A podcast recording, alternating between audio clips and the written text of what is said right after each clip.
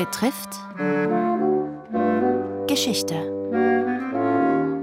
Diese Woche die Briefmarke.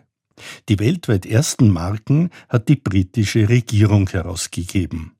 Die Marke als Wertzeichen der Beförderung trat alsbald ihren Siegeszug an. Die erste österreichische Briefmarke kam 1850 heraus.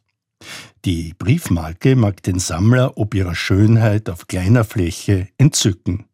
Doch nur wenige haben eine Ahnung davon, wie viel an Drucktechnik dafür aufgewendet werden muss.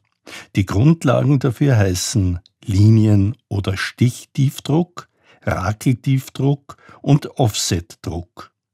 Teil 3 Papier, Gummierung, Zähnung und die Pinzette. Es berichtet der Publizist und Drucktechniker Gerhard Wasshuber. Die Markenproduktion brachte auch viele weitere Entwicklungen mit sich, wie bei Papier, Gummierung, Zähnung und Farben.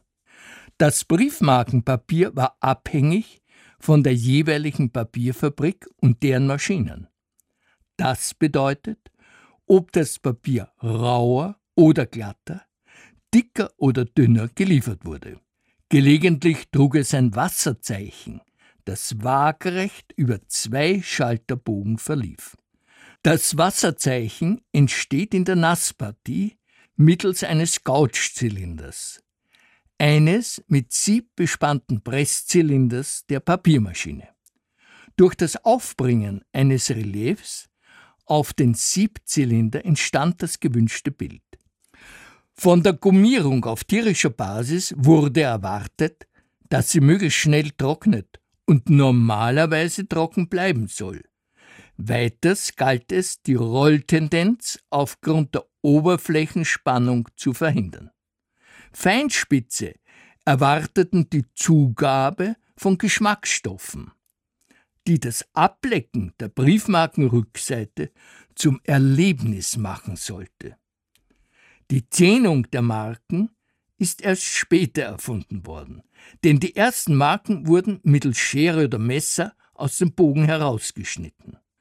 Anfangs musste der Bogen in der Zähnungsmaschine mittels Fußantrieb jeweils um 90 Grad gedreht werden, um die waag- und senkrechte Zähnung durchzuführen. Die automatische Reihenzähnung wurde erst knapp vor 1900 eingeführt. Die Druckfarben entsprachen naturgemäß den jeweiligen Verfahren. Die ersten im Buchdruck hergestellten Marken verwendeten mineralische Pigmente, also Erd- und Pflanzenfarben, die sehr lichtbeständig waren. Es lag in der Natur der Sache, dass Schwankungen über die Zeit auftraten, und zwar aufgrund der Anlieferung der Rohstoffe und deren handwerklichen Verarbeitung. Wenn man bedenkt, dass die ersten Kreuzermarken, der Kreuzer war die kleinste Geldeinheit, eineinhalb Milliarden Stück im Umlauf brachten, sind Abweichungen gegeben. Diese Abweichungen füllen ganze Briefmarkenkataloge mit den unterschiedlichen Preisen inklusive Fehldrucken, wobei diese Marken mit gebotener Vorsicht mittels Pinzette in die Sammleralben gesteckt wurden.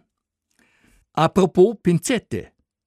Leidenschaftliche Sammler verwendeten nicht nur Pinzetten mit verschiedenen Endformen, sondern auch Lupen, bestenfalls mit Licht. Wenn es um wahre Schätze der Markenkunst geht, trägt man auch weiße Handschuhe. Papier, Gummierung, Zähnung und die Pinzette.